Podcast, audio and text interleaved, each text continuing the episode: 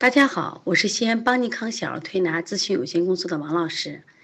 今天在这里想给大家分享的主题是，现在我们看一下线粒肿。刚才讲了线粒肿呢，在中医里被称为什么呀？刨生痰壶，什么叫？痰就是有痰，脾虚生湿，湿聚生痰，其实就是脂肪堆积，多数和脾胃湿热、肝胃不和和痰虚、脾虚痰湿积聚有关。刚才讲了，脾虚生湿。湿聚湿聚成痰，聚到哪儿了？聚到我们的眼皮，聚到我们眼睑处。它就是什么呀？它这个眼睑处的咱们说的腺啊，腺体排泄不畅。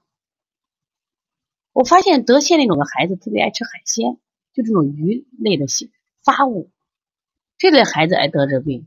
上次我们一个小宝宝，他也是得了腺粒肿，当时我就给他妈妈说：“我说你建议你去查一下食物不耐受去。”他就不查。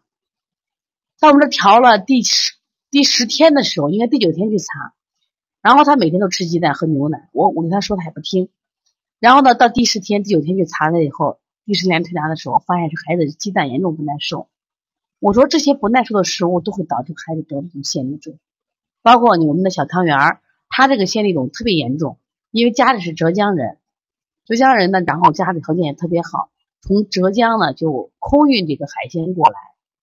然后这从小这个孩子海鲜吃的非常多，这腺粒肿一直不断，就是这个消了那个长，那个长又消了，对孩子影响是非常大的。实际上在中医里面就是痰糊啊，就是脾虚生成了痰湿积聚成的，和脾胃湿热有关系。刚才我们讲这个脉粒肿就是热啊，这里边腺粒肿有湿热，那区别要分清楚了啊，一个是热，一个是湿热，湿热就生痰。痰凝聚了以后呢，所以它形成的这个痰糊、这个结呢是不疼不痒的，而热它引起的什么呢？像西医里面的发炎，它会有脓肿，它会有疼有痒，所以单纯热引起的好治。我们说湿热引起来就难治，就是慢性病啊。所以从现在开始学习小儿推拿，从现在开始学习正确的育儿理念，一点都不晚。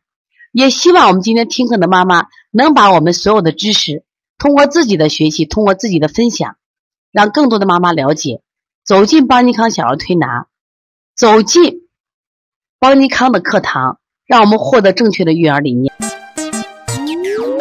小小问号，举手报告，和礼貌说声老师好。那节奏就像小火车奔跑，又整齐又自豪。小小问号，举手报告，为什么星星不睡觉？它就像晚上的。